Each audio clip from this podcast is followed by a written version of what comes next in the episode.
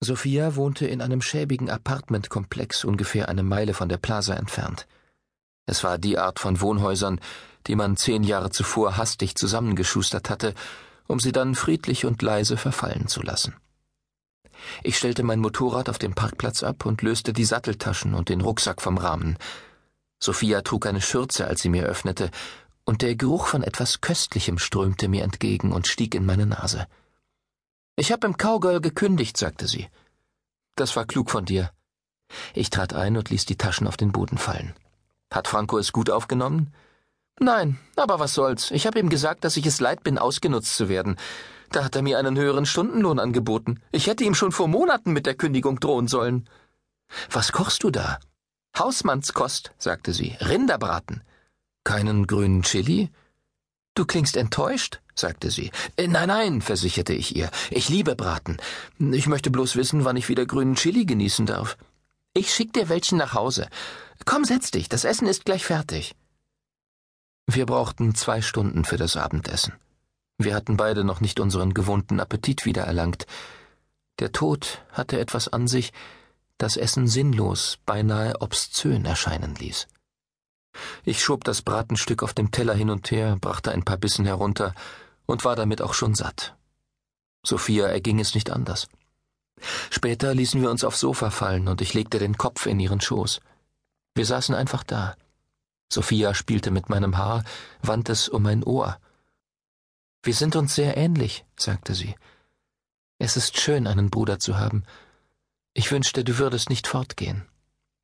Du gehst auch fort, erinnerte ich sie. Ja, aber ich weiß nicht wann oder wohin. Ich weiß nicht mal weshalb. Allmählich sank ich in den Schlaf, während Sophias zärtliche Finger mir angenehme Schauer übers Rückgrat jagten. Du solltest mich besuchen kommen, murmelte ich. Du kannst eine Zeit lang bei mir wohnen. Bring den alten Ralph mit. Sie erwiderte etwas, aber ich verstand es nicht. Den Kopf auf ihrem warmen Schoß konnte ich mich endlich entspannen, so wie seit Wochen nicht. Ich schlief zwölf Stunden lang wie ein Toter und bemerkte nicht einmal, dass Sophia meinen Kopf von ihrem Schoß nahm und sich neben mich aufs Sofa legte, wobei ihr draller Körper sich gegen meinen presste und mich warm hielt. Am Morgen kochte sie Kaffee und wir tranken ein paar Tassen, ohne viel zu reden. Dann ging sie mit mir zum Parkplatz und beobachtete, wie ich die Taschen am Motorrad verschnürte.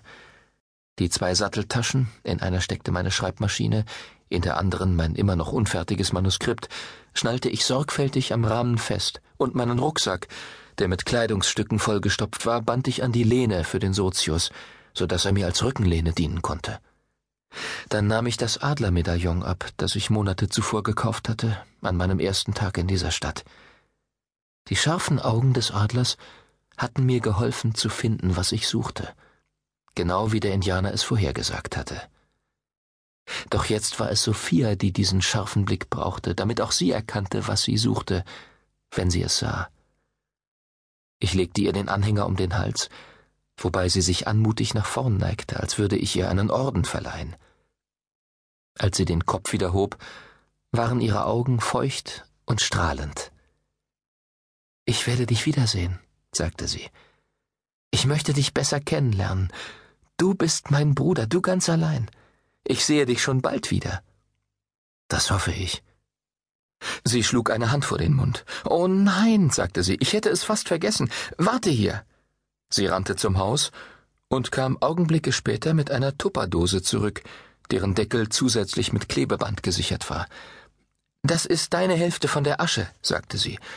Ich hoffe, es stört dich nicht, dass ich sie in diese Dose getan habe, aber ich dachte, eine Urne ist vielleicht zu sperrig für dein Motorrad. Ich verstaute die Schüssel in der Seitentasche, in der auch mein Manuskript steckte. Dann umarmten wir uns. Ich ließ den Motor an, küsste Sophia ein letztes Mal und verließ den Parkplatz, während ich ihr über die Schulter zuwinkte und die Hälfte der Überreste von Eliza McMeal, der Welt auch unter dem Namen Sky bekannt, gegen meine rechte Wade drückte. Als ich auf dem Highway war, lehnte ich mich so weit gegen den Rucksack, dass ich mit den Händen gerade noch an den Lenker kam. Wieder lagen fünf lange Tage vor mir, immer in Richtung Nordosten, und ich beschloss, es mir diesmal so angenehm wie möglich zu machen.